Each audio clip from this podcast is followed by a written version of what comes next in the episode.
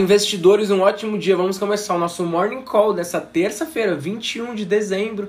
Tá acabando o ano, hein? Primeiramente, a frase do dia atribuída ao George Soros, o homem aí que quebrou o Banco Central da Inglaterra. Se o investimento for divertido, se você estiver se divertindo, você provavelmente não estará ganhando dinheiro. O bom investimento ele é chato. Cenário Brasil: estados aproveitam cenário favorável e elevam investimentos. Aumento chega a 28% até outubro com ganho de arrecadação e despesas contidas. Favorecidos por ganho de arrecadação, despesas obrigatoriamente contidas e já de olho nas eleições para governador.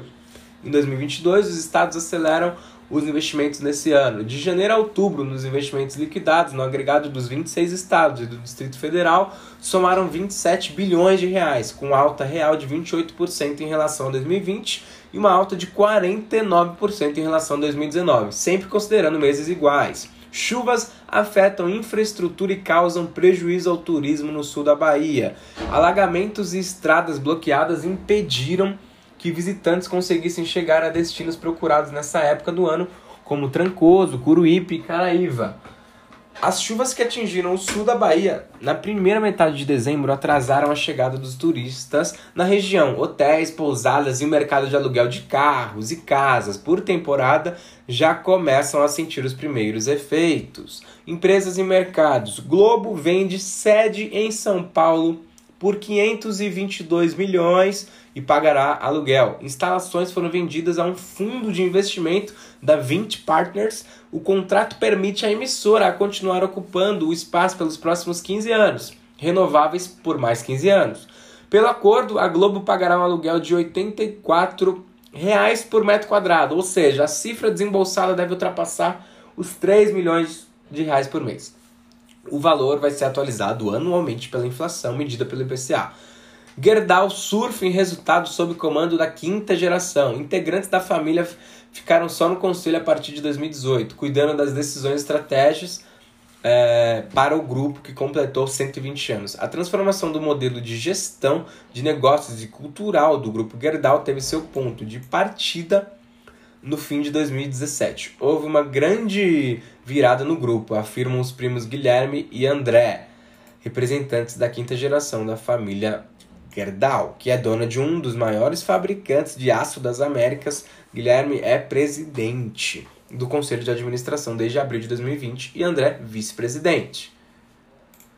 Cenário político. O presidente eleito do Chile promete atacar privilégio de poucos. Sabemos que ainda há justiça para os ricos e a justiça para os pobres e não vamos mais permitir que os pobres continuem pagando o preço da desigualdade no Chile, disse Gabriel Boric, ex-líder estudantil do Partido Comunista.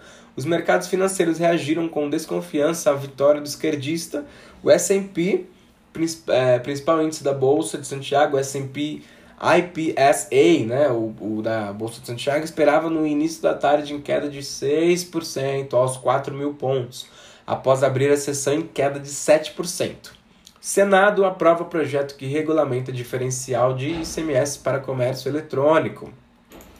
O texto que será enviado à sanção presidencial corrige um problema que surgiu por causa de uma decisão é, do Supremo.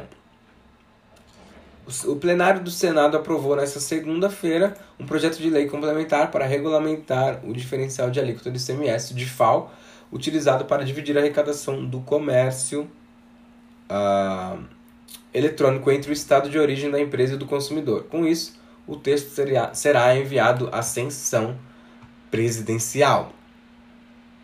Cenário mundial. Boris Johnson não descarta novas restrições para conter a Omicron. Depois de uma reunião de gabinete, o primeiro-ministro afirmou que os ministros concordavam em manter a situação da pandemia sob revisão constante. O primeiro-ministro do Reino Unido, Boris Johnson, afirmou nesta segunda-feira que não hesitará em introduzir novas medidas para combater a variante Omicron do coronavírus na Inglaterra. No entanto, ao menos por enquanto, as restrições atuais não serão reforçadas.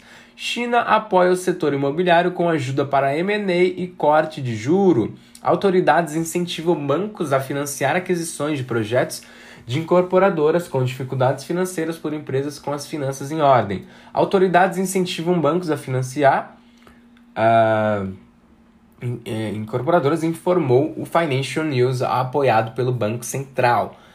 A China também busca aumentar a liquidez na, na economia afetada pelo desaquecimento no setor imobiliário. Bancos domésticos reduziram juros pela primeira vez em 20 meses. Mercados internacionais, Estados Unidos, contratos do S&P 500 e o Nasdaq 100 são negociados com ganhos, sinalizando uma recuperação depois que o indicador de ações mais amplo dos Estados Unidos teve sua maior queda em três dias seguidos desde setembro.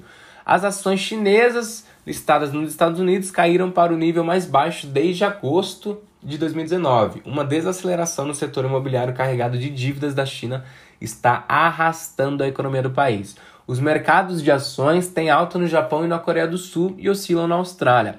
Europa, os mercados europeus fecharam em forte baixa na segunda-feira, com a rápida disseminação da variante Omicron da Covid acionando medidas de contenção mais rígidas em todo o continente europeu petróleo e commodities. O petróleo, é, os preços despencaram na segunda-feira com o surgimento de casos da variante do coronavírus, Omicron, né, na Europa e nos Estados Unidos, alimentando os temores dos investidores de que novas restrições para combater a disseminação poderiam prejudicar a demanda por combustível.